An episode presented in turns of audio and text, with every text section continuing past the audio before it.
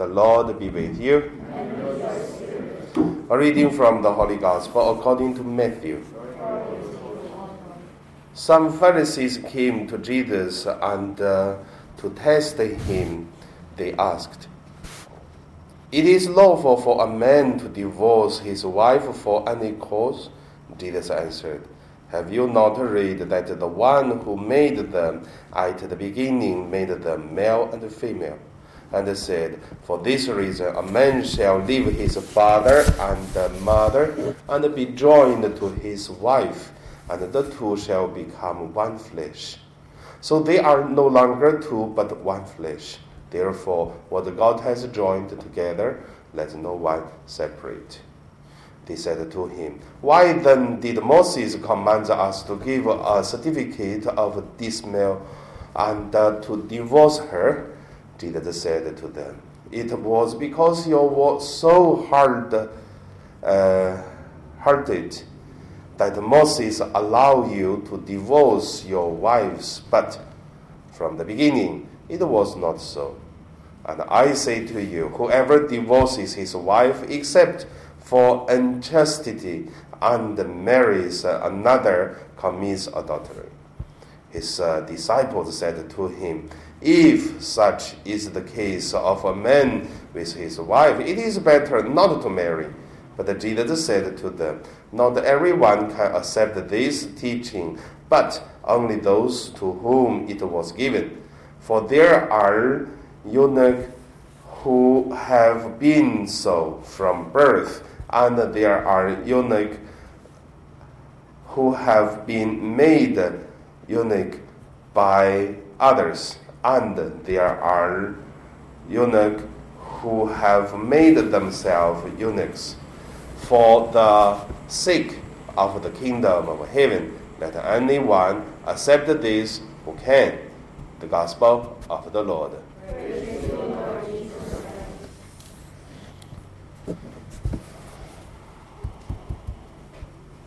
So today my meditation based on this uh, teaching of the gospel talk about the divorce, about uh, eunuch, and about uh, the people who question Jesus. I named this the re, uh, reflection as uh, love, divorce, and God's command. We can look at one by one. First, let us look at uh, divorce. Uh, many people ask me, Father, can Catholic divorce? I would say divorce is really depends how do you look at. And also, when we look at the divorce, then we have to understand one thing: the teaching of the Catholic about the divorce.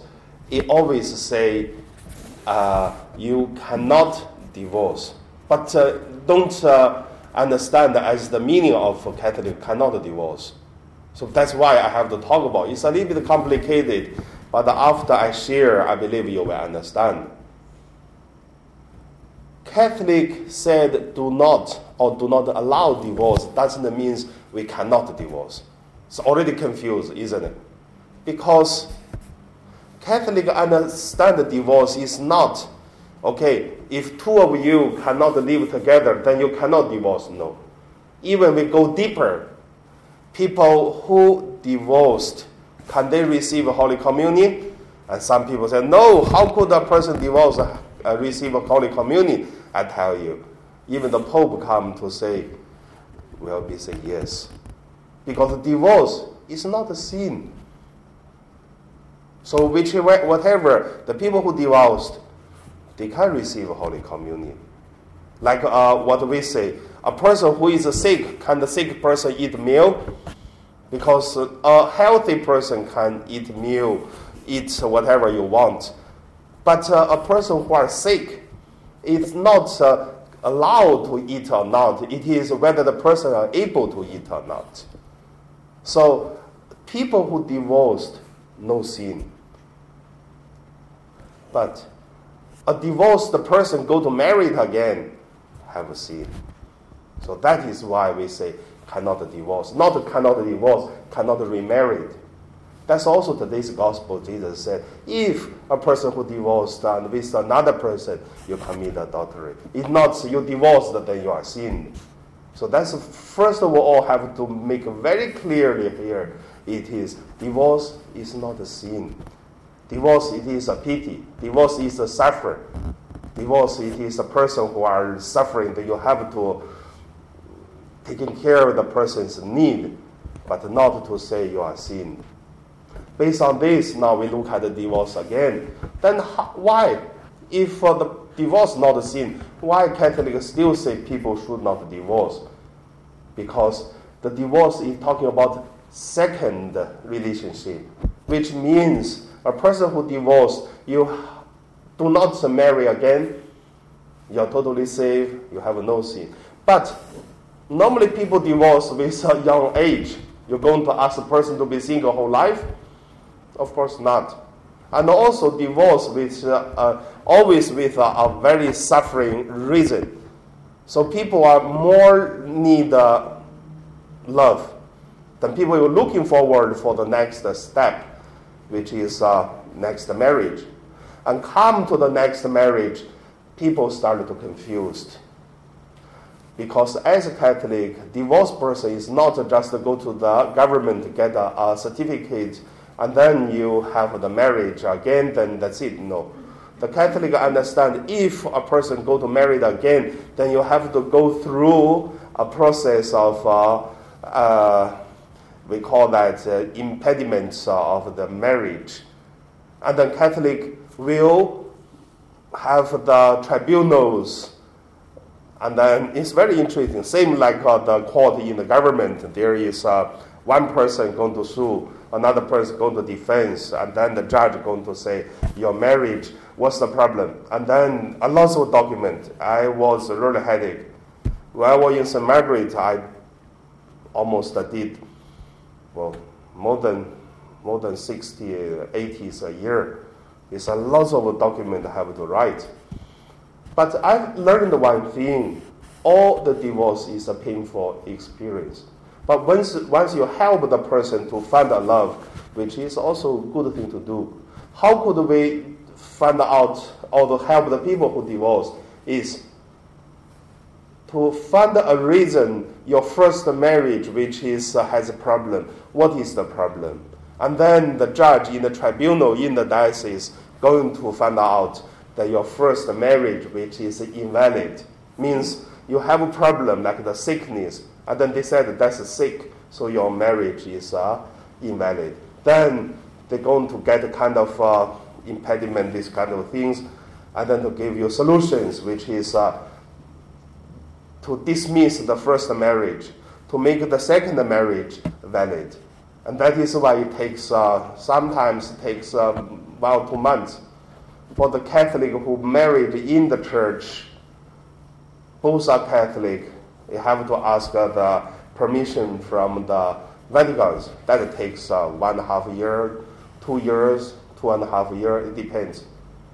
So I hate this part because uh, you look at the people suffering. The more devoted to Catholic, the more suffering. So what you can do? I mean, that's a Catholic. But the lucky thing is uh, five years ago.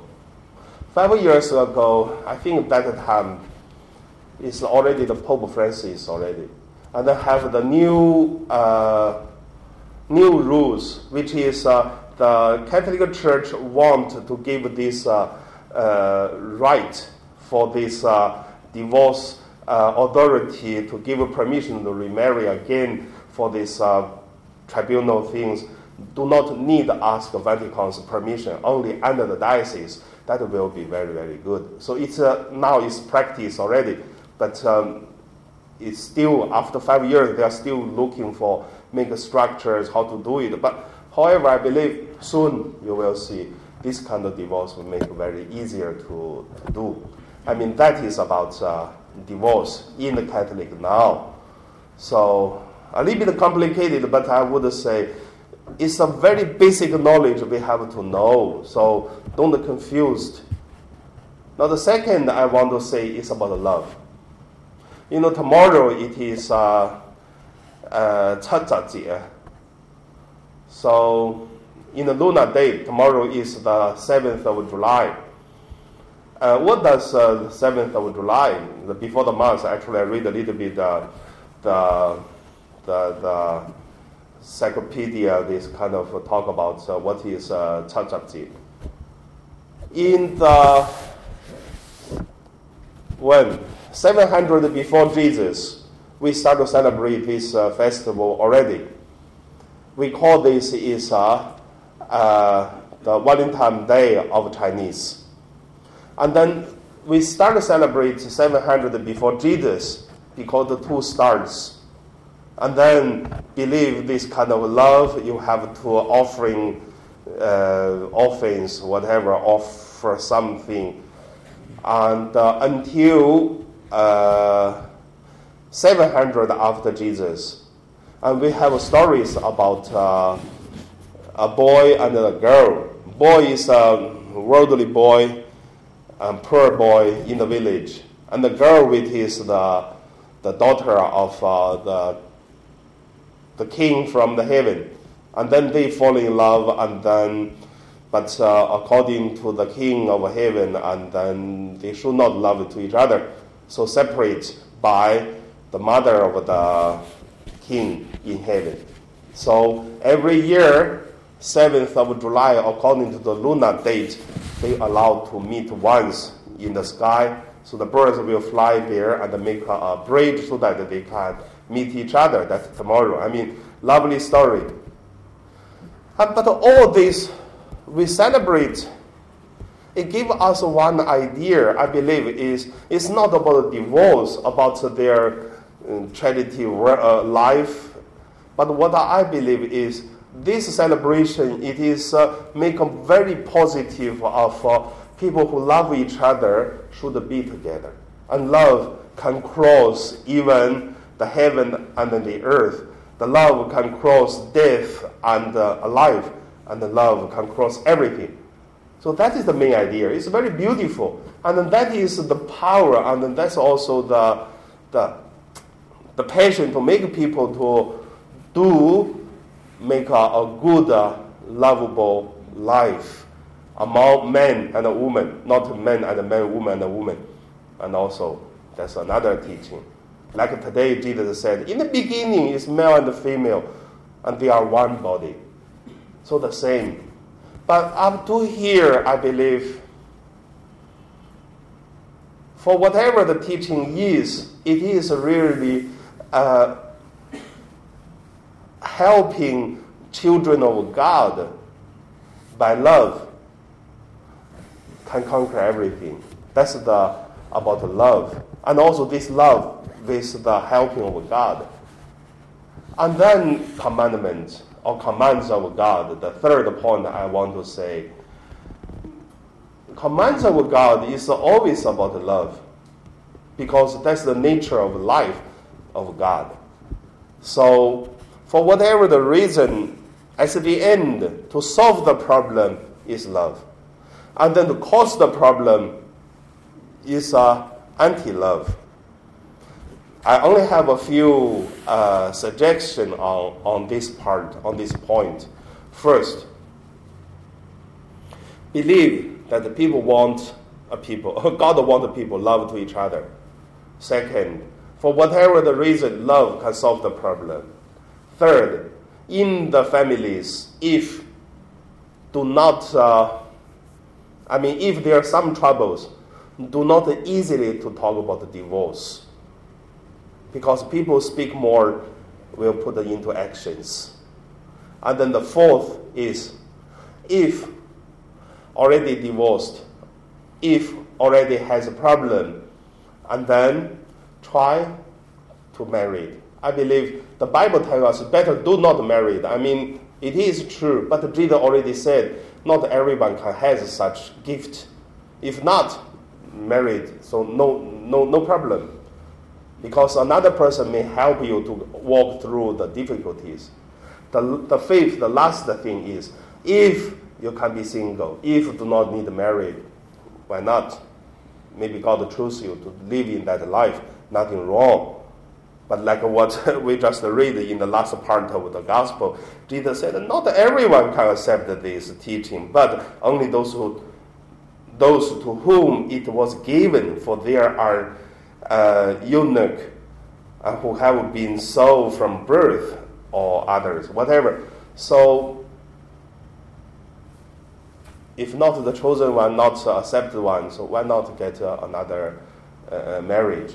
Because I see some people really get a problem from the first marriage. The second marriage makes them life very good. That's why today I take quite a long time to talk about Catholic do not uh, kill this uh, marriage. Catholic try to save marriage. It's not do not uh, divorce. It, it is uh, do not allow people easily to divorce. But if divorced, and always have a way to to solve the problem. However, everything is for love. That is the main teaching of the Catholic Church. So let's pray for all the marriages, all the people who love to each other, and now we pray.